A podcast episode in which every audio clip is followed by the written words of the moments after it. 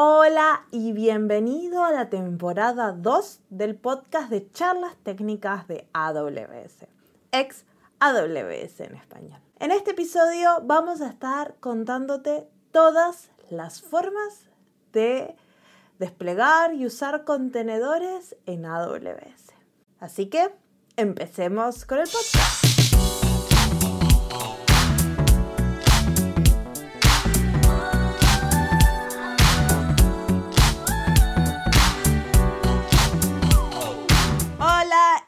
Bienvenidos a la temporada 2 de Charlas Técnicas de AWS. Casi digo el nombre antiguo, el podcast de AWS en español, pero no, es Charlas Técnicas de AWS. Bienvenida, bienvenida Isa, ¿cómo estás?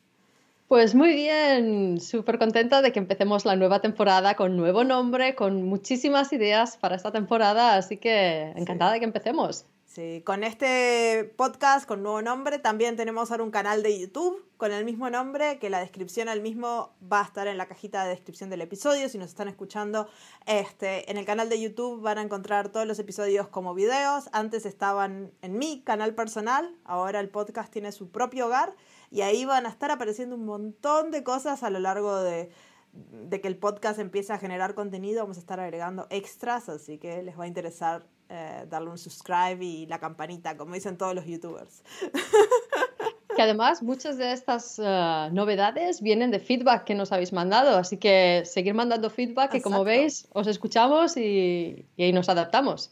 Y lo bueno del canal de YouTube es que vamos a tener la posibilidad de tener una comunidad en el canal de YouTube, porque con podcast es muy difícil este, crear comunidad, ya que ustedes nos pueden enviar correos, pero no pueden hablar entre ustedes y, y de esta forma en el canal de YouTube tenemos todas las pestañas de comunidad, tenemos eh, cada video va a tener sus comentarios habilitados para que ustedes puedan escribir y contarse cosas entre ustedes y discutir y, y hacer preguntas que a veces podremos responderlas nosotras y a veces este, lo, los responderán ustedes. Así que yo creo que esto va a abrir un montón de oportunidades para que este, aprendan un montón más y mm, seamos todos en esta familia de AWS.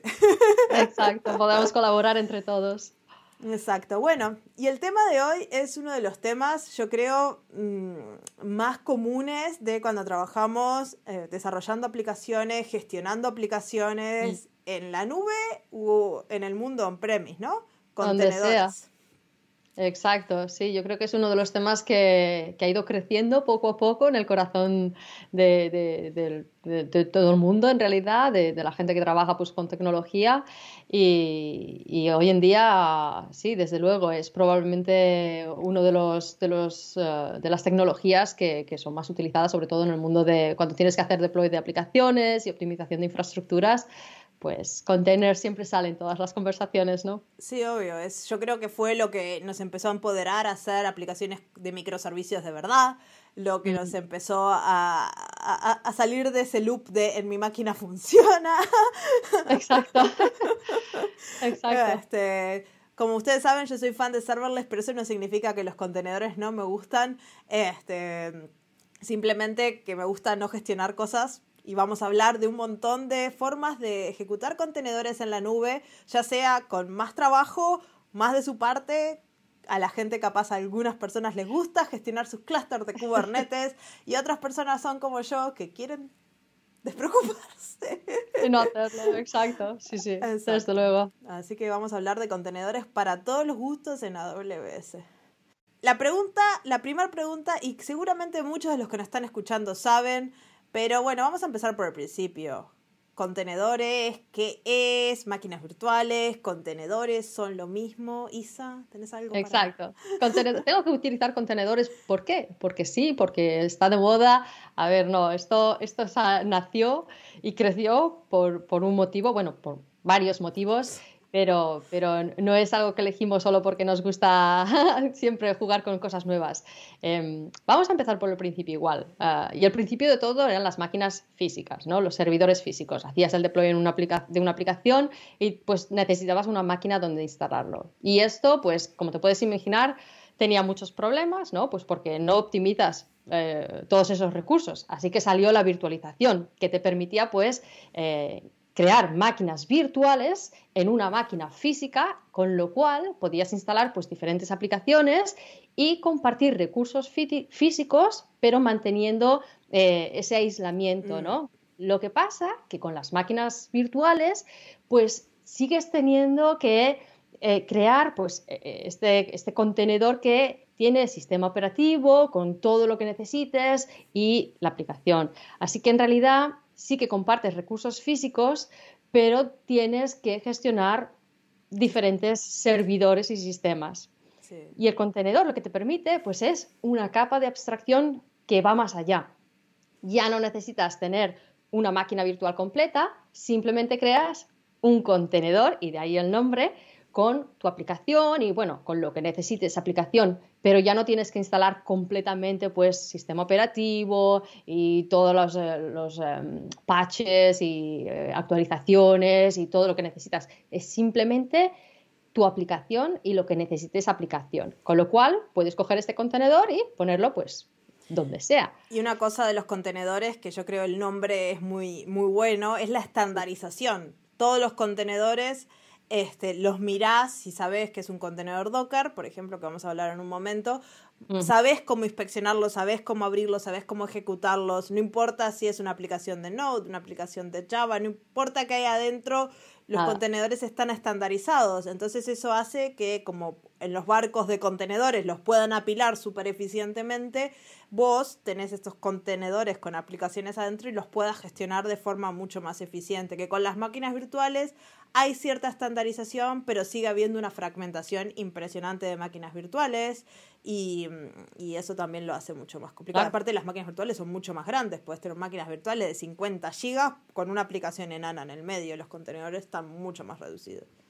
Claro, y además tienes que considerar eh, las, dependencias, ¿no? Pues eh, con las máquinas virtuales, pues por ejemplo, pon que tienes ahí una máquina virtual con Linux, eh, versión, no sé, con un Ubuntu, con un Red Hat o con lo que sea, con las actualizaciones tal, con versiones de dependencias tal. Y cuando instalas la aplicación, todo esto tienes que tenerlo en consideración, con lo cual si necesitas otra versión de una dependencia o si necesitas otra versión del sistema operativo o, o, incluso no una versión diferente a nivel hmm. pues eh, de por ejemplo un Debian o tal, pero incluso a veces el, el, número, ¿no? El, número de versiones exacto de versión, pero a nivel de, de número que necesitas una diferente, pues quiere decir que tienes que crear otra máquina virtual. Con los containers, pues esto te permite abstraerte de todo, de todo, de todas estas dependencias, con lo cual por eso decimos también te permite utilizar los recursos eh, del hardware mucho mejor, porque ya no tienes que instalar todos estos múltiples sistemas operativos, puedes tener múltiples containers que todos se utilizan, se aprovechan ¿no? del, del, host a nivel de hardware y a nivel de, toda la parte de subyacente a la aplicación. Con, lo cual, sí, optimizamos recursos, eh, tiene más flexibilidad. A nivel también de, tiempos de encendido, eh, por ejemplo, cuando estás haciendo operaciones de escalar, eh, si tienes que encender, pues necesitas más recursos. Encender una máquina entera hardware o encender una máquina virtual, que ya es mucho más rápido, o muchísimo, muchísimo más rápido un container, porque ya no tienes que hacer todo el boot del sistema operativo y de todos los servicios. Haces, te hace solo falta, pues, pum, poner el, container en una máquina que ya está corriendo, con lo cual es muchísimo, muchísimo más rápido, es mucho más elástico, ¿no?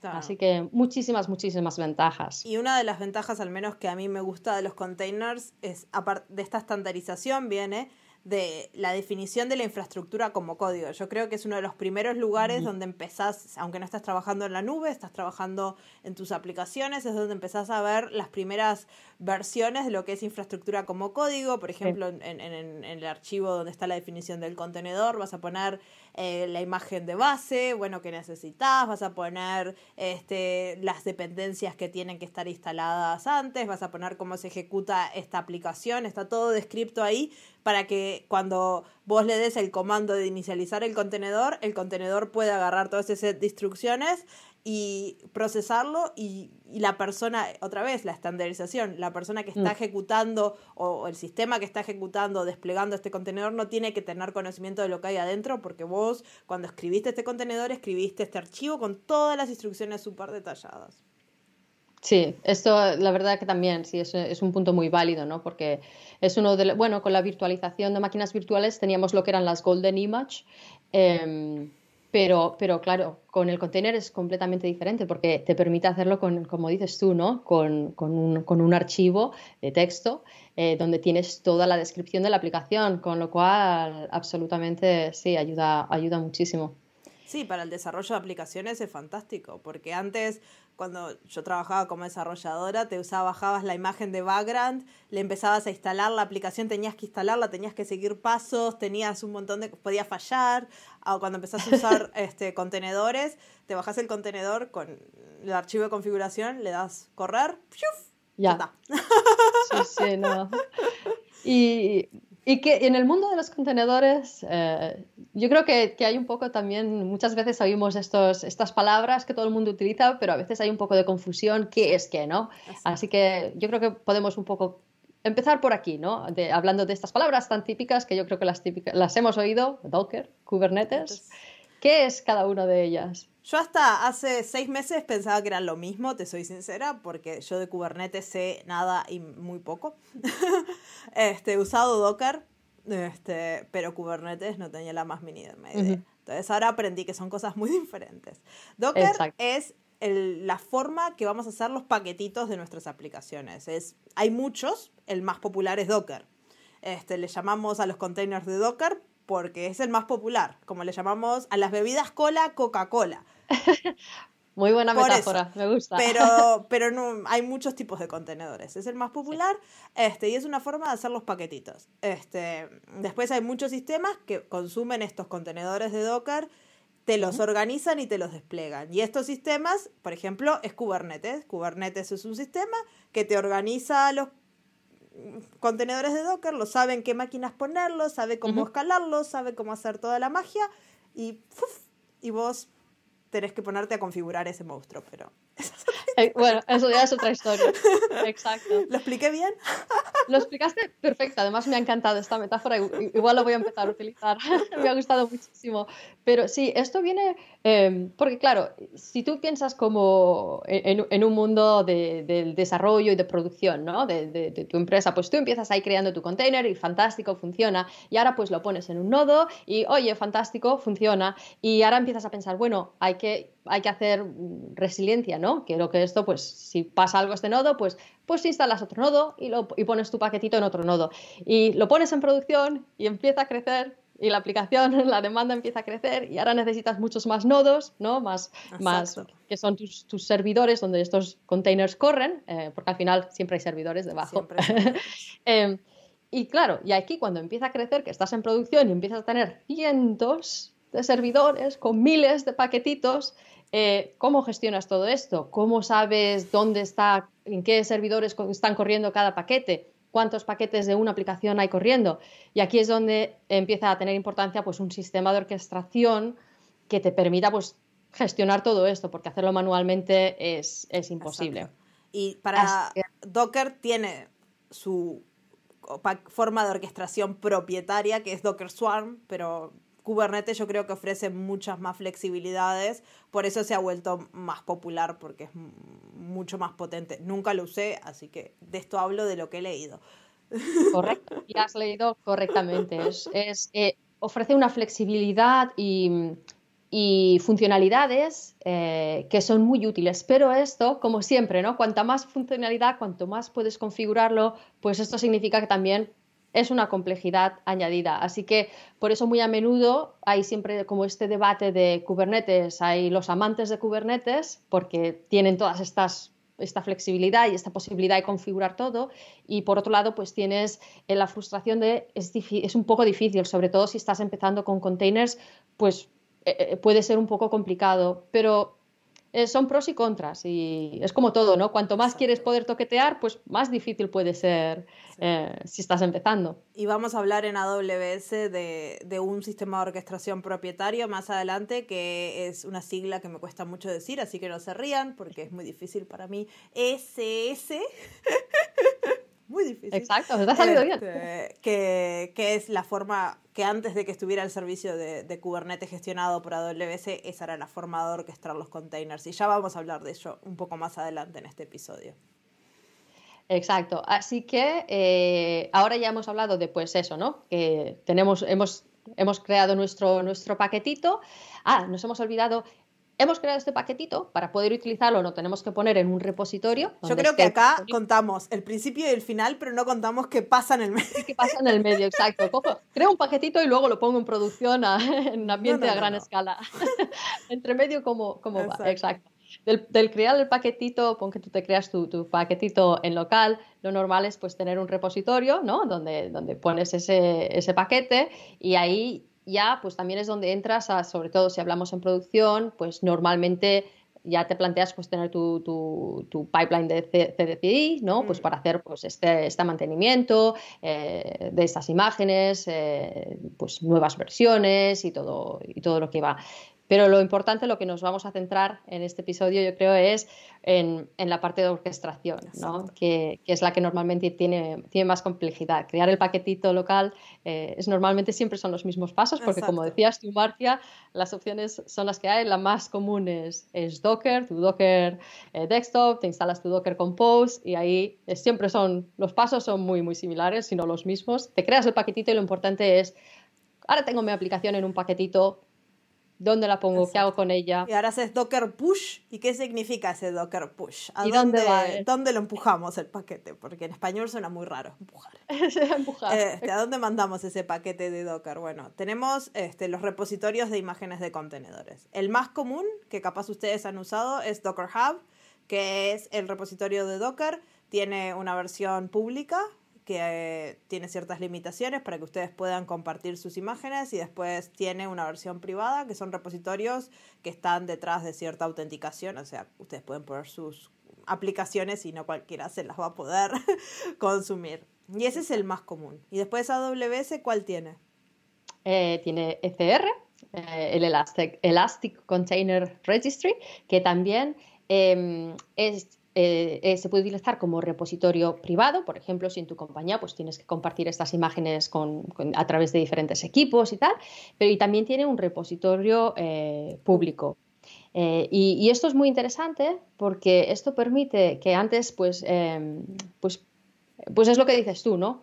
Pues hay el Docker Hub, pero también no hay muchísimas opciones para tener repositorios públicos y privados que sean el mismo ICR, y esta es la parte yo creo que es muy interesante, te permite tener pues una única solución para tu repositorio sea privado eh, que público. Así que yo siempre, siempre lo que sea simplificar herramientas, eh, yo creo que siempre ayuda muchísimo. Y si estás en el mundo de AWS, bueno, ahora cuando hablemos de las diferentes formas, les vamos a decir qué repositorios funcionan porque en algunos casos solo funciona Docker Hub, en otros casos funcionan las dos, pero yo creo que cuando vamos a ir a los modos más avanzados, usar el repositorio interno de AWS está bueno porque todo lo que son permisos es mucho más simplificado. Mm. porque ya estamos usando los permisos de IAM y dando las policies correctas, este, y es mucho más fácil que si vamos a tener que traer cosas de afuera. Y aparte el tráfico interno AWS y el tráfico externo, eso es hay que pagarlo, y aumentas latencia, entonces todo el tráfico que puedas mantener adentro de tu cuenta AWS siempre son ventajas.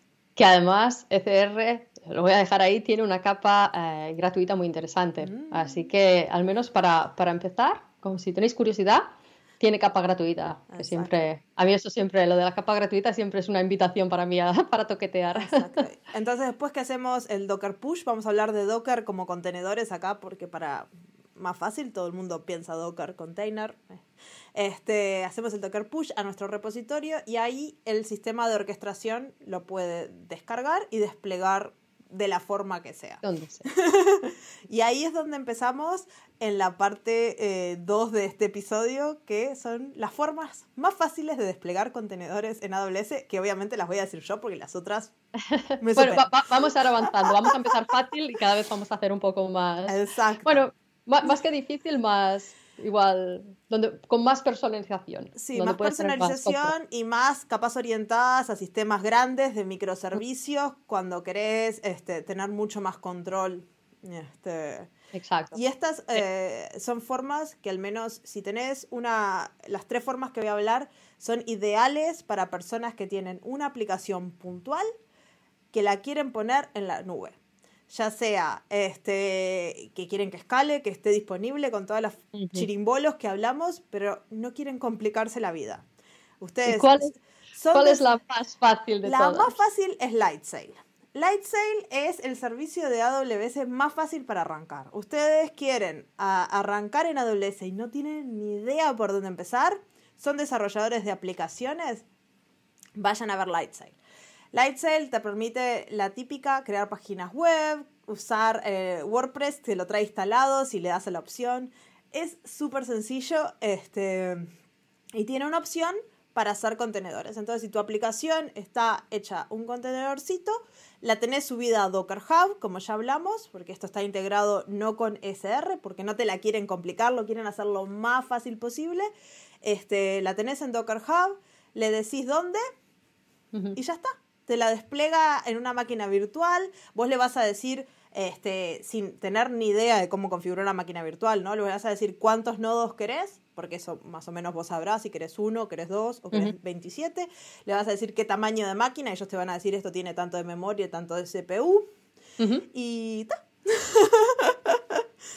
Y sin instalar ni sistema operativo, ni tengo que la red, todo. Nada, todo eso lo gestiona Lightsail. También, si no querés complicarte con Docker Hub, podés subir tu, directamente tu imagen a, a Lightsail, pero yo creo que con Docker Hub es aún más fácil porque le pones la URL y ya está. Y ya. Este, les vamos a, a dejar los links para Lightsail y cómo acceder en la descripción del episodio y también les voy a dejar un demo en el canal de YouTube de cómo hacerlo porque es súper sencillo y, es la solución para la persona que no quiere complicarse la vida. va a ser una demo corta, corta. Corta, visto Lo, lo, fácil que demo cortita, enseguida puedes poner tu container ya en un ambiente, en el cloud y listo para producción. La segunda opción es más para desarrolladores backend. Esta sería la opción que usaría yo si no me quiero complicar la vida este, pensando en contenedores este, Elastic Beanstalk. Elastic Beanstalk es un servicio que ahora ya no uso tanto, pero en el pasado lo usaba mucho para desplegar aplicaciones. No tenías ni que tener un contenedor. Yo tenía una aplicación Java, le daba mi paquetito JAR y Elastic Beanstalk me lo desplegaba en una instancia de S2 y yo podía hacer mis pruebas felizmente. Lo mismo hace con contenedores. Vos le das este, el, Docker, eh, el Docker Run, que es un archivo específico de eh, Elastic Beanstalk, que les vamos a dejar la documentación en, en, la cajita de descripción para que lo bichen y también un episodio más adelante de demo, que es un archivo básicamente que lo que dice es cuál es la URL de Docker Hub, otra vez, ¿Dónde este, está? dónde está y, y algún otro parámetro enano, y ya con eso te lo despliega en una máquina virtual, se encarga de hacer todas las conexiones de redes, este, vos le vas a decir si quieres que tenga un puerto externo para que te lo abra, en qué puerto, taratata, deploy, test, funciona. Es mágico. Elastic También muy fácil, ¿eh? Muy fácil, cero pensamiento. Ahí lo bueno de Elastic Beanstalk, a diferencia de Lightsail, Lightsail está como más fuera de AWS. Este, vos cuando entras a Lightsail vas a ver una consola diferente, no vas a tener tanta posibilidad de, de, acceder a los servicios de AWS porque están como bastante desconectados porque es la idea. Elastic Beanstalk es un servicio dentro de AWS que puedes acceder a las bases de datos de RDS muy fácilmente, entonces puedes hacer tu container que tenga bases de datos de RDS, puedes hacer que envíe eventos a Event Bus, puedes hacer que se conecte a los load balancer, puedes hacer un montón de cosas que estás capaz si, si te interesa hacerlo, pero no te interesa gestionar tu contenedor. Sí, que yo creo que esta es una diferencia importante, que con, con Elastic Beanstalk eh, en realidad lo que te crea es recursos, los recursos que conoces que, de AWS, utiliza los recursos normales de... Y Lightsail, en realidad, la instancia que te crea no, no es una instancia que tú puedes ir a la consola F2 y verla. Y tampoco podés puedes integrarte tan fácilmente con los servicios de AWS. Elastic Beanstalk es como un cloud formation muy fácil, porque en verdad lo que hace es te crea recursos en base a una especificación que vos le das. Este, y es una forma visual de crear esos recursos. Va a estar mm. usando Fargate, que ya vamos a hablar de eso eh, en un momento, va a estar usando un OS2, le vamos a tener que poner esos parámetros, pero nosotros no tenemos que preocuparnos y, y es muy, muy fácil. O sea, yo creo que hice mi contenedor en, en dos milisegundos porque después que entendés cómo escribir el archivo de Docker Run, que es lo único que tenés que mirar la documentación, porque vos te decís, yo mm. tengo un Dockerfile acá. No, no, no, no. Tienes que hacer tu Docker Run, este, poner los parámetros correctos y eso, ese archivito JSON, que es el Docker Run, lo subís y ya tenés un contenedor y ahí podés definir también, ¿no? Qué tipo de máquina, cuántos nodos, lo que necesites y Elastic Beanstalk se va a encargar de eso. También cuando usas Elastic Beanstalk vas a acceder a los sistemas de de despliegue más complejo. Con Light, uh, Lightsail, cuando estás desplegando el contenedor, tu aplicación deja de, ser accesible mientras la, la, aplicación se actualiza. Con Elastic Beanstalk siempre tenés, bueno, esa es la forma automática, pero si vos le configuras diferentes tipos de, de despliegue, tu aplicación nunca deja de estar disponible. Este, porque tiene, por ejemplo, despliegues azules verdes, blue green. Este, verde, me gusta. Este, después tiene despliegues de, de, diferentes, de las capacidades, por ejemplo, si vos decís yo quiero que tenga 8 nodos este, y elegís el método de despliegue que, que siempre mantenga la misma capacidad, va a generar 8 nodos. O sea, tiene un montón de complejidad este, que está hecha, resuelta para ti. Este, es un servicio que es muy interesante. Este, y ya no está tan de moda, pero hace muchos años era, era, era muy famoso. Es que ahora, hay, claro, igual también hay tanta oferta que... pero yo creo que está muy bien lo que dices tú, sobre todo para empezar. Eh, ¿Por qué es eso? Porque en lugar de ir tú y crear cada componente, te crea todo por ti, pero tienes la posibilidad de ver también, ¿no? Qué es lo que ha creado, que el load balancer y los nodos y, y, yo creo que eso es muy útil también, ¿no? Sí, y aparte para, para, para integrarte con otros servicios de AWS mm. está bueno porque no tenés por qué crear todo de cero. Claro. Y la última opción, esta opción es para desarrolladores full stack, o sea, para otro tipo de totalmente diferente desarrollador. Capaz nunca escucharon o, si manejan containers pero no están escuchando este podcast. Así que si tienen algún compañero en el trabajo que es desarrollador full stack y tiene una aplicación de Python, tiene una aplicación de Node y la tiene containerizada y la quiere poner en la nube de una forma muy fácil, bueno, Amplify eh, que hablamos con Gerard Sanz hace un par de episodios, así que les dejamos el link en la descripción si no saben lo que es, pero es una herramienta que nos ayuda a gestionar y a crear aplicaciones nativas en la nube. Este, tiene soporte para crear este, aplicaciones de contenedor. Entonces, si vos tenés tu aplicación con un archivo de Docker, este, esta aplicación de Amplify, esto te va a ser un paquetito y te lo va a desplegar en Fargate y vos lo único que tienes que hacer es eh, un comando de, de, Amplify súper fácil este, y está en la nube, escala y ahí cuando usas Fargate no tenés ni que definir nada. Este, eh, Fargate se va a encargar, ya hablará Isa más en detalle de qué es, pero esto es súper, súper fácil. Y, este, y es todo básicamente la definición de tu Dockerfile, no tenés ni que tenerlo en un repositorio, Amplify se va a encargar de subirlo al repositorio, hacer todo lo que tenga que hacer. Además, a, mí me encanta ver, ver, las demos que haces de Amplify porque cuando dices un, un comando, una línea, es literalmente, una línea. Sí, sí, no es que yo, eh, una línea, no, es una línea y ya hace todo por ti, es una pasada. Y de estos tres voy a dejar demos en el canal de YouTube. A partir de que salga el podcast van, a ir apareciendo. Así que si les interesa verlos, vayan y suscríbanse porque yo creo que es muy difícil explicar la simplicidad de estas, eh, estos servicios en un podcast. Yo les digo que es muy fácil, pero es muy fácil. O sea, yo hace mucho tiempo que no uso contenedores y estos son muy fáciles. vamos a ver cuando tengas los tres vídeos cuál es el más corto. A ver. Capaz el, más fácil es el que hablo más, porque capaz la audiencia es, es, es, más novata, este, pero, pero yo hablo mucho. Eh, no está relacionado entonces a, la duración de la demo. Y ahora esta es la parte que se empieza a complicar y empiezo a aprender yo, porque ahora vamos a hablar las formas más comunes de usar contenedores en producción, Isa que aquí ya es cuando empezamos a tener, porque ahora hemos hablado de, vale, hago el deploy y ya está, pero muchas veces en ambientes de producción, sobre todo ya, pues, ¿no? De, una cierta dimensión y complejidad, pues estas soluciones a veces no cubren estos. A veces, digamos que casi siempre, ¿no? Estoy intentando ser amable. pero, pero sí, muy a menudo sistemas de producción, especialmente para containers, eh, pues hacen falta herramientas un poco más avanzadas. Y las, las dos en las que nos vamos a centrar eh, son ECS y EKS.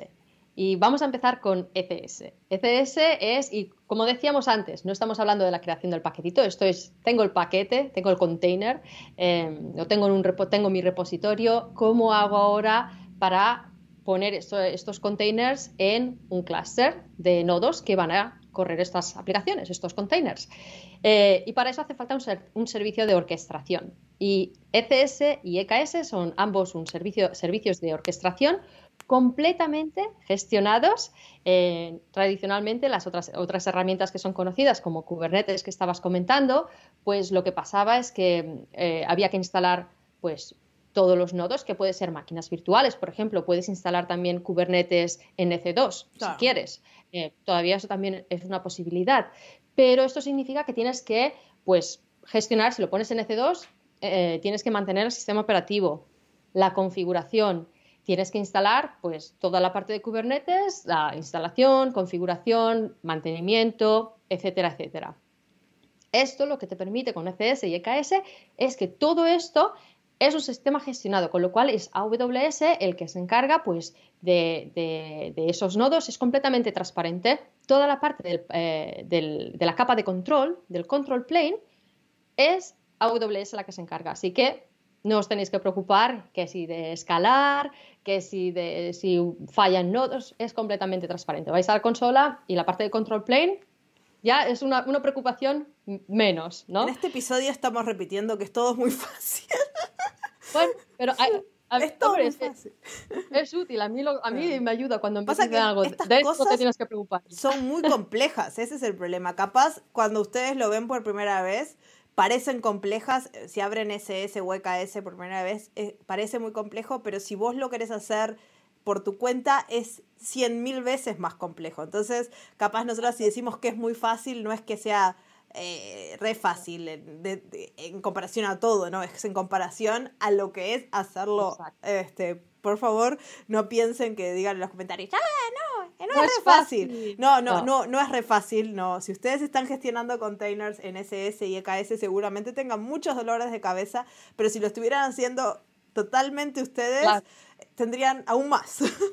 Exacto, yo, claro, yo es que muchas veces tengo el gorro de sysadmin, que me acuerdo después de eso, ¿no? De cuando con máquinas virtuales instalar todos estos sistemas y gestionarlos yo. Eh, y, la verdad que cuando yo cuando veo sistemas completamente gestionados que te dicen la parte del, control plane ya no te tienes que preocupar y te puedes centrar solo en los nodos que van a, que van a tener que van a ejecutar los containers, pues para mí yo pienso esta parte ya la tengo que gestionar. Si eres nuevo y empiezas a usar ECS y EKS, que no sabes pues igual lo que era esta parte del, panel, del, control plane, lo que significaba, eh, pues claro, tienes la complejidad todavía de entender cómo utilizar estos sistemas, pero este es uno de los beneficios, que hoy tenemos sistemas gestionados, completamente gestionados, y, la verdad es que yo los veo como, como, como, un gran beneficio, ¿no? Porque, ya te digo, estos equipos ya tienen muchas cosas y mucha complejidad de la que preocuparse, así que todo lo que podamos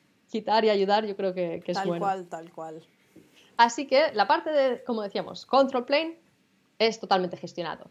Eh, ¿Cuáles son los ¿Cuál es el beneficio? Vamos a empezar con ECS, que ECS es eh, el, que está basado en Docker. Elastic Container Service. Exacto, muy bien. Aquí es verdad que continuamos, sigo diciendo ECS. No, está bien. Le vamos a llamar así de acá en adelante. Pero, al menos para saber, sí, es bueno. y el beneficio de ECS es que es más sencillo. Y esto significa también que es opinionado. Eh, y aquí es AWS, pues es la forma en la que nosotros creemos eh, la mejor forma de gestionar containers. Así que respecto a EKS, y luego ya pasaremos también a EKS, pero para que empezáis a entender si estáis pensando, ¿y cuál uso? ¿no? Si los dos son dos sistemas de orquestación completamente gestionados, no es solo la diferencia Docker o Kubernetes. No, se trata de elegir equipos, como tenemos equipo Marcia y equipo ISA. Esto no es equipo Docker y equipo Kubernetes. ECS es un sistema que AWS eh, cree que es la mejor, el mejor, la mejor forma de gestionar containers. Así que va a ser más sencillo. Si estás empezando con containers, va a ser más simple eh, obtener un, ambiente de producción y ponerte, eh, y ponerte en producción en un tiempo probablemente más rápido, porque tiene menos complejidad. Lo que pasa es que en comparación con EKS, que es Kubernetes, vas a tener un poco, vas a notar que si vienes de Kubernetes no tienes todas las posibilidades de detalles de configuración que igual tenías con Kubernetes, mm. porque aquí hemos puesto nuestra opinión. Eh, y ahora explicaré un poco de cómo funciona, ¿no? Para, por si hay alguien que viene de Kubernetes, también para que entendáis, bueno, y qué, qué significa, cuáles son los cambios para mí. Em, el primer beneficio que sí que eh, ambos tienen integración, por supuesto, con sistemas de AWS. ECS e es completa. Eh, y luego explicaré cuando hable de EKS un poco las, lo que significa. Cuando digo ahora nativo y eh, integración nativa y completa, eh, qué significa. Y eso significa pues ah, con autenticación con IAM, eh, si quieres por ejemplo poner load balancers privados, públicos delante de, pues, del clúster, ¿no? Em, CloudWatch para, para, toda la parte de métricas y para toda la parte de monitorización, o Route 53 para la parte del DNS. Y toda esta integración pues viene completamente integrada y te permite pues, elegir estas configuraciones. Crear un load balancer para un, para un cluster ECS es muy sencillo. Eh, básicamente, directamente desde ECS, cuando creas el cluster, puedes hacer esta configuración.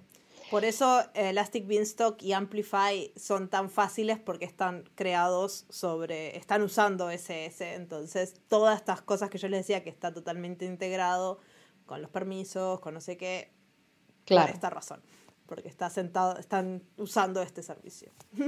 Exacto. Y la, otra diferencia, que esta ya es probablemente una, la diferencia importante con, con EKS, es eh, uno de los componentes que normalmente estos sistemas de orquestación es un componente importante, que es el scheduler, que es el que dice qué containers se están ejecutando, cuándo y dónde, en qué nodos, ¿no? Que es en realidad la parte más importante de, bueno, una de las partes más importantes de, la orquestación, más allá pues de cuando un nodo falla, em, recuperarlo o añadir otro. Em, el scheduler de, ECS hay, hay, varios tipos. Hay el Service Scheduler, que es, este por ejemplo es muy útil cuando tienes un, ya como el nombre Service, ¿no? Cuando tienes una aplicación que la tienes que está siempre corriendo, ¿no? Mm, pues eh, no sé, aplicaciones pues que siempre, que siempre están activas. Cualquier aplicación eh, web, por ejemplo, que el usuario va a ser http charlastechnicas.com y no, existe ese dominio todavía, no lo compren porque capaz lo compran. Este, no, pero digo, este, y ahí hay una página web en un servicio, en un contenedor, por ejemplo, y ese tiene que estar disponible todo el tiempo. Exacto, esto es un, ejemplo perfecto. Y lo que puedes elegir aquí cuando, cuando utilizas el, Service Scheduler es si eh, tienes dos modalidades, la réplica o la daemon. La réplica es, y aquí recordar que estamos hablando de containers, dónde van los containers en los, en los nodos del clúster. La réplica sería eh, en base a, mira, yo necesito, eh, con ECS se llaman task, con EKS se llaman pods, pero al final del día es lo mismo, es esta definición de tu aplicación cuando cada instancia de estas, ¿no? Pues cada container que está corriendo. Em, con, el, con, la réplica, lo que le dirías es, eh, yo necesito tantas, tantos containers de esta aplicación corriendo en el clúster. Tal, y no me importa dónde, dónde vayan. Luego hablaré también de esto. Daemon, que es la otra opción, es eh, especificas que quieres uno por cada instancia. Y ahora estamos hablando de que estos containers van en instancias, cuando digo instancias me refiero a instancias EC2. Claro. ¿Vale? Para hacerlo sencillo, luego hablaremos de otras posibilidades, pero vamos a empezar con el, con el ejemplo tradicional, eh, que es eh, usando instancias EC2. Así que esta es la primera elección, ¿dónde quieres estos containers que corran? Un cluster puede, son muchas instancias de EC2. Correcto. Entonces, si tuviéramos, este, ponele cuatro instancias de C2 y dijéramos que queremos ocho tareas, habría dos tareas por este, instancia.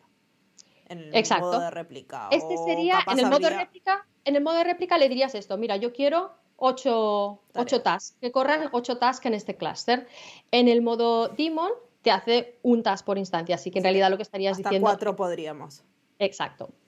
Eh, con las tasks, aquí hay varias opciones. Con el Task Scheduler hay varias opciones. Tienes la, manual, que es básicamente mm, quiero, quiero que corra esta aplicación, pues eh, por ejemplo, si tienes algo, una cosa puntual, eh, que dices, mira, necesito que corra esta aplicación y lo puedes incluso poner en, la cola, ¿no? Y que, ya pues cuando pueda correr, corra.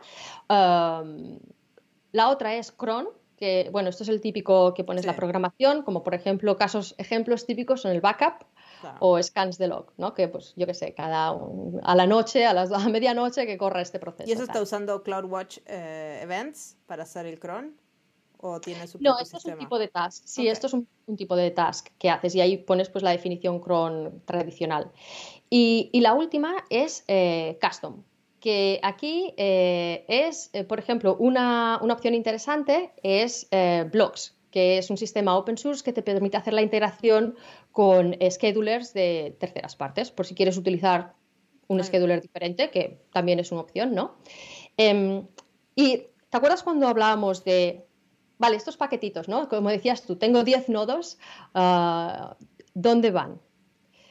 Estos son lo que se llaman las estrategias de deployment, mm. ¿no? Donde quiero que, porque ahora estamos hablando de una aplicación, pero pon que, por ejemplo, tienes múltiples aplicaciones. En el y mismo cluster. Exacto. ¿No? Porque lo que queremos es aprovechar esos recursos, ¿no? Entonces, potencialmente, pues vas a tener más diferentes containers y diferentes tasks y potencialmente todos en el mismo clúster. Y una de las cosas que tienes que pensar es la estrategia de deployment, de dónde van a ir estos containers en los hosts. Y aquí con ECS hay dos opciones. Una es Bimpack, que básicamente Bimpack eh, elige el nodo que tenga menos CPU y memoria disponible, menos recursos disponibles.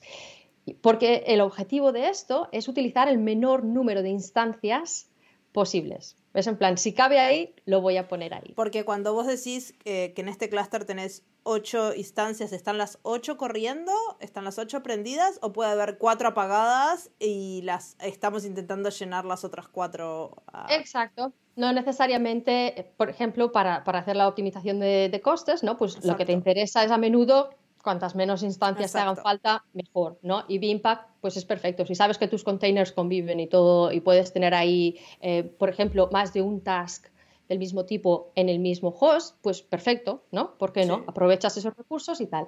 La otra opción es spread, que lo que significa es que los va a poner, eh, va a intentar minimizar el número, va a ponerlos en los diferentes hosts. Las estrategias son best effort, en el sentido, si puedo hacerlo así, lo hago. Si no puedo, pues no. La otra cosa que tienes que considerar son los constraints. Bueno, que puedes configurar son los constraints. Que aquí tienes el affinity y el distinct, que como te puedes imaginar son contrarios. El distinct es no quiero que haya más de uno en el mismo host, porque por el motivo que sea. Y el affinity es quiero que estos, eh, que estos containers vayan juntos. Necesito que containers vayan juntos. Pues igual porque son dependientes o por el motivo que sea. Pero esto para, para explicar que tienes estas opciones también de, elegir eh, pues cómo tus containers van a, van a estar, em, van a ser distribuidos en, los, en, el clúster, ¿no? Y esto es ECS, que como ves, pues proporciona opciones, opciones que nosotros consideramos suficientes y no solo suficientes, pero eh, que te permiten correr clases de producción con simplicidad, pero con un óptimo rendimiento y por supuesto, con todas las garantías de, AWS, ¿no? Pues con la escalabilidad y todo lo demás. La otra opción es EKS, que esta es la versión eh, Kubernetes. Exacto, directamente. Así que, bueno, como ya hemos dicho antes, esto quiere decir que pues lo puedes personalizar un poco más. Las opciones que he dicho antes, pues son opciones que deberían cubrir la mayoría de los casos, pero a veces, pues hay gente que, eh, hay equipos que están utilizando Kubernetes y, necesitan hacer pues esa necesitan esa portabilidad no de pues tienen los containers eh, están utilizando ya este sistema de orquestación igual en on-premises y necesitan algo pues portar esos esos containers o porque están acostumbrados a esas configuraciones y es perfectamente razonable. Y en ese sentido EKS EKS si estás acostumbrado a Kubernetes pues es probablemente una, una opción que va a ser más sencilla no los dos están integrados con los servicios AWS no pero EKS, em, siendo, siendo basado en Kubernetes, obviamente tenemos que considerar que eh, en realidad el, eh, tiene esta dependencia. Por lo tanto, por ponerte un par de ejemplos, eh, cuando decimos que ambos están integrados con IAM ¿no? para la parte de, autenticación de usuarios, con EKS, IAM es para la autenticación. La autorización la hace el sistema RBAC de, Kubernetes. Ah, ok. Así que la tienes que configurar ahí.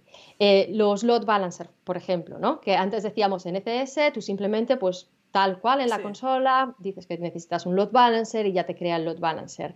Con EKS tienes que hacer una configuración, eh, tienes que, pues, que a, veces es sencillo, simplemente pues igual una línea más en la configuración, pero yo lo, remarco porque lo que decíamos, si estás empezando con containers, no es lo mismo decir en la misma consola necesito un load balancer mm. que decir necesito un load balancer y luego tengo que ir a modificar este archivo para decir que eh, yo por eso lo recalco, porque bueno, es, un paso más y tienes que saber dónde hacer estas configuraciones. Por eso digo, si tienes familiaridad con Kubernetes, estas configuraciones son Kubernetes. Así que no, probablemente no estoy diciendo nada nuevo, ¿no? Pero, pero si no, pues si estás empezando y tienes que aprender, pues ya no solo tienes que aprender a gestionar eh, este sistema de orquestación, sino que también tienes que eh, Aprender Kubernetes. aprender Kubernetes. Que es de las cosas más complicadas que hay. Que es bastante. sí, yo, yo, ya sabes mi opinión, eh, pero sí, yo lo veo muy complicado, sobre todo si estás absolutamente empezando con containers, ¿no? Em, sí, sí. Acá fuimos de lo más fácil a lo más complicado, así que esto es lo último que les vamos a contar de diferentes formas. Ahora vamos a agregar otras cosas, pero... Más, pero más difícil no se puede, más complicado no se puede. Em, lo que sí que quiero comentar Kubernetes no gestionado en instancias de S2. Es verdad, es verdad, más, es verdad, se puede instalar Kubernetes no gestionado en EC2, eh, con lo cual esto significa que tenéis no solo la parte de los nodos donde corren los containers, sino también la parte del plano de control. Eh, eh, por si esto no fuera complicado suficiente. Y esto que estábamos hablando ahora, que decíamos ponemos los containers en instancias EC2, también hay unas cuantas hay, hay, vamos a hablar un poco, vamos a hacer estos escenarios un poco más complejos, más, más allá, ¿no? Esto y acá me gustaría aclarar una cosa que vamos a ir con una pincelada, o sea, si ya lo de anterior fue bastante pincelada porque tenemos una hora y no podemos entrar en mega detalles, pero en lo que viene vamos a dar como títulos. Si hay algo de lo que hablamos o de lo que viene que les interesa un montón, déjennos un mail, un comentario o algo, porque así hacemos episodios que esto, hablar de cualquiera de estos temas nos puede llevar una hora tranquilamente. Así que este, no se queden con la duda, contáctense con nosotras y nos dicen, porque no nos da el tiempo para entrar en los detalles que estos servicios se merecerían y son súper interesantes. Así que ahora dejo a Isa que siga hablando. No, no. que tenemos, sí, que hay muchos. Además, estos son, yo esto, lo que, lo que diría es, estos son, pueden ayudar también a pensar en el futuro, ¿no? En las posibilidades que se empiezan a abrir. Son el futuro. En, en mi cabeza, este, correr containers en S2 es algo que ¿Por qué? Sí, es cierto. Bueno, la primera yo creo que debería ser el presente, que es Fargate. Fargate. Que Fargate, bueno, ya, ya lo hemos dicho creo que algunas veces, es la opción serverless. Todo esto que decíamos antes de, bueno, pues escalar, ¿no? Lo que decíamos de selección de los, de cuántos nodos hacen falta, em, la parte del patching, la parte de administración de toda esta infraestructura de estos nodos donde corren los containers. Fargate no hace falta cuando tú creas tu, la definición de estos, de, los tasks y tal, lo que le dices es, estos son los recursos que necesita este container. Y ya está. Y Fargate es el que se encarga de decidir pues todo lo demás, la infraestructura que hace falta, dónde, dónde van a correr los containers y todo lo demás. Al punto que estas instancias de SS que Fargate, de S2 que Fargate se está usando, no están disponibles para que vos la veas en tu consola. Entonces, si vos tenés clusters de Fargate ejecutando, antes si tenés eh, containers de SS o EKS simples y normales, los vas a ver que va a crear y máquinas virtuales, vas a ver que pasan cosas en tu, en tu consola, pero con Fargate no están. Exacto. Claro, ECS, EKS te hacen la gestión del plano de orquestación, del plano de control, pero el, el clúster SC2 es tuyo. Con Fargate no, es serverless, con lo cual, bueno, de, de alguna manera, si, si si tienes la posibilidad, si se ajusta a tus requerimientos, es perfecto, porque es lo que decíamos, una preocupación menos, una cosa menos de la que te tienes que, que encargar. ¿Cuándo no? Hay escenarios, yo, yo digo, si se puede, lo mejor es siempre servicios gestionados y serverless, pero hay escenarios donde pues a veces no se puede. Cuando no, eh, yo digo, no, EC2, eh, igual hace falta EC2. En casos donde tienes requisitos de conformidad, o en casos donde necesitas personalización, pues lo que decíamos, ¿no? Pues si, si necesitas hacer toda esta personalización de, de, afinidad de tus diferentes containers o si necesitas hacer este tipo de configuraciones, Fargate, no, como decíamos, es que no tienes ni visibilidad. Se va a encargar de darte los recursos que le hacen falta, pero no te va a permitir meter mano y hacer mm. cambios. Y la última son GPUs. Si te hacen falta GPUs, pues Fargate a, al momento eh, no, no están disponibles, así que, pero sí que las tienes con ACS y EKS. Exacto.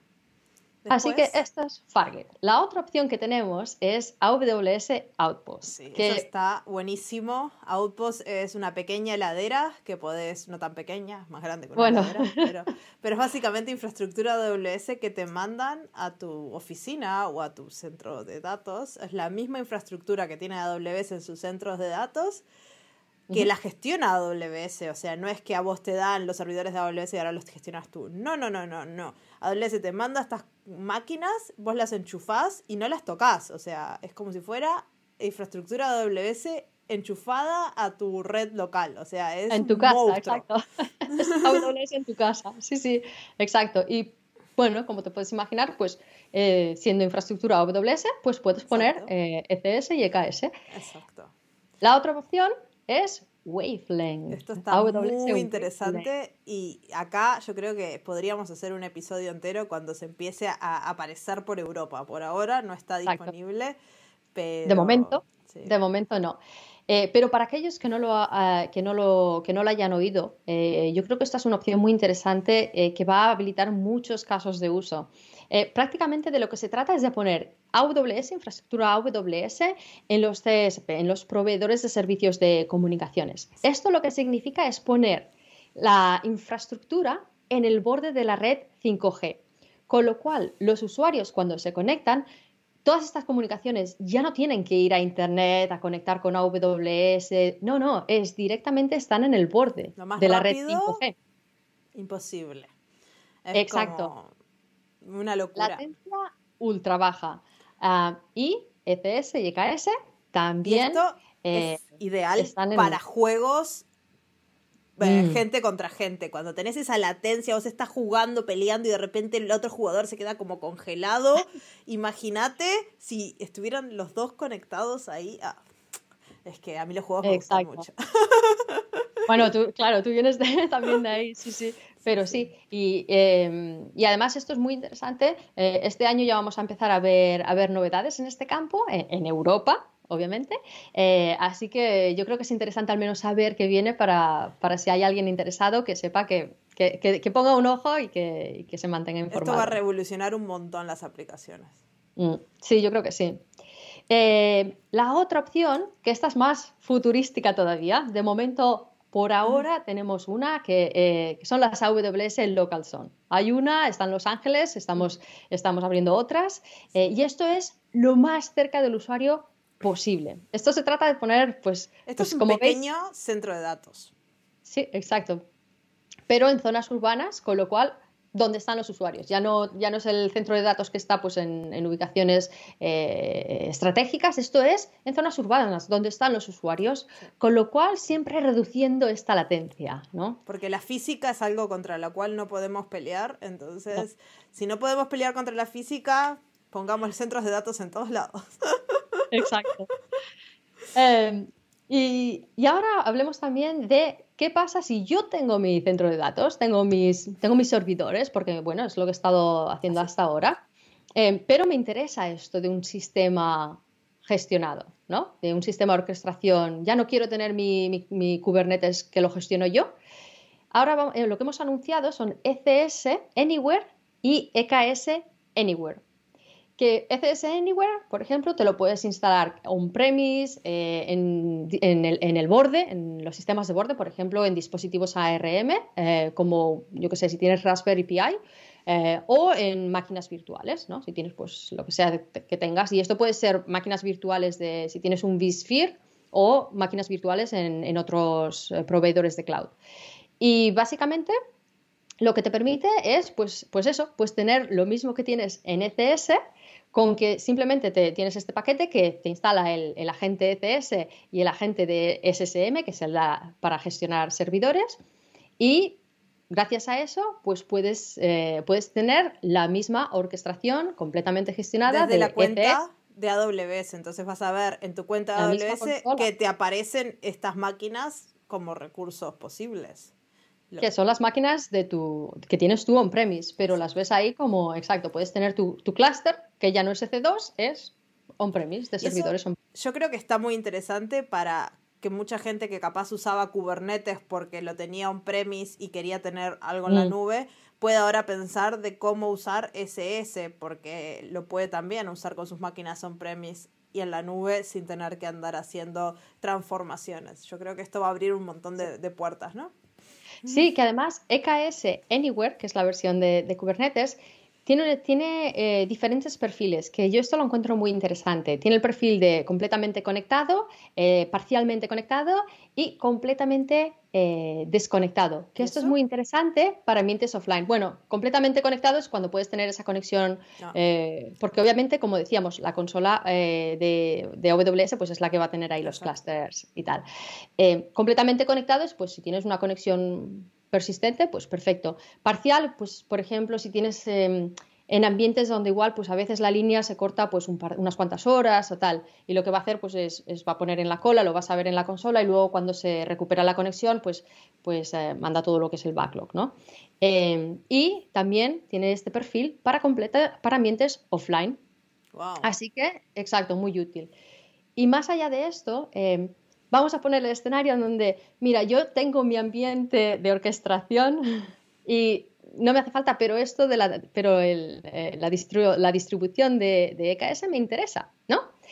Eh, porque ahora lo que lo que AWS tiene en su consola. Eso tiene Lo que AWS eh, instala, exacto, instala. Esto lo hemos hecho ahora open source y vamos a proporcionar un soporte también, obviamente, más allá del de la comunidad y se llama EKS Distro y es gratuito. Así que si os interesa, podéis cogerlo y instalarlo y luego pues gestionarlo con vuestras herramientas preferidas, pero que sepáis que la distribución ahora también pues eh, está disponible y como, y como open source. Así que muchísimas, muchísimas opciones. Sí, yo creo que esto va a abrir muchísimo eh, tengo muchísimo, muchísimo interés de ver cómo, cómo, evoluciona, porque yo creo que va a revolucionar el mundo de los containers, que, bueno, que pues lo que hemos dicho, ¿no? Em, tienen su complejidad y habían opciones, pero tener esta, esta posibilidad de tener uniformidad en herramientas, desde la distribución al plano de orquestación, a las herramientas de gestión y poder utilizar todo uniforme, sea donde sea que esté, en ambientes híbridos, Em, yo creo que esto va a abrir nuevos, nuevos escenarios. Porque es lo que hablábamos al principio, los contenedores estandarizaron un montón de cosas, pero después los sistemas de orquestación son tan diversos que yo creo que ahora poder ver que todo puede ser, este, no importa dónde estés ejecutando estos contenedores, podemos usar los mismos sistemas de orquestación y organizar todo, no importa dónde esté el paquetito. Para mí eso es una cosa que, que, que, que tiene un futuro muy interesante, ¿no? Y con eso. Desde luego. No sé cuántos servicios hemos mencionado hoy. Si les explotó la cabeza, lo siento mucho. Cierto. Es verdad. Este, todos los links a los servicios están en la cajita de descripción. Videos de muchos de estos servicios de cómo empezar van a estar disponibles. Este, y por favor, díganos en qué les gustaría que profundizáramos, si algo que les llama mucho la atención o les gustaría saber más este, así creamos contenido que a ustedes les interese, este, que es lo más divertido, ¿no? Exacto, sí, sí. Además, a mí me encanta cuando recibimos emails y recibimos mensajes. A mí me hace muy feliz. Exacto, así que no lo duden, no nos molesta, nos encanta que nos escriban, así que háganlo. Exacto, muy bien. Y con eso ya está. Después que les explotamos la cabeza la temporada. a toda la audiencia, este, creo que nos podemos despedir. Perfecto. Pues muchísimas gracias, Marcia. Muchas gracias, Isa, y nos vemos en dos semanas. Hasta pronto. Chao, chao. Muchas gracias por escuchar el podcast hasta el final. Todos los links que mencionamos en el episodio están en la cajita de descripción y recuerda que ahora en el canal de YouTube de Charlas Técnicas vas a poder encontrar un montón de tutoriales de cómo ejecutar estos contenedores en AWS. Van a estar apareciendo estos videos durante las semanas eh, después que publiquemos este episodio. Así que suscríbete y dale a la campanita para que te avise cuando salen esos episodios. Nos vemos en el próximo episodio de Charlas Técnicas de AWS. ¡Chao, chao!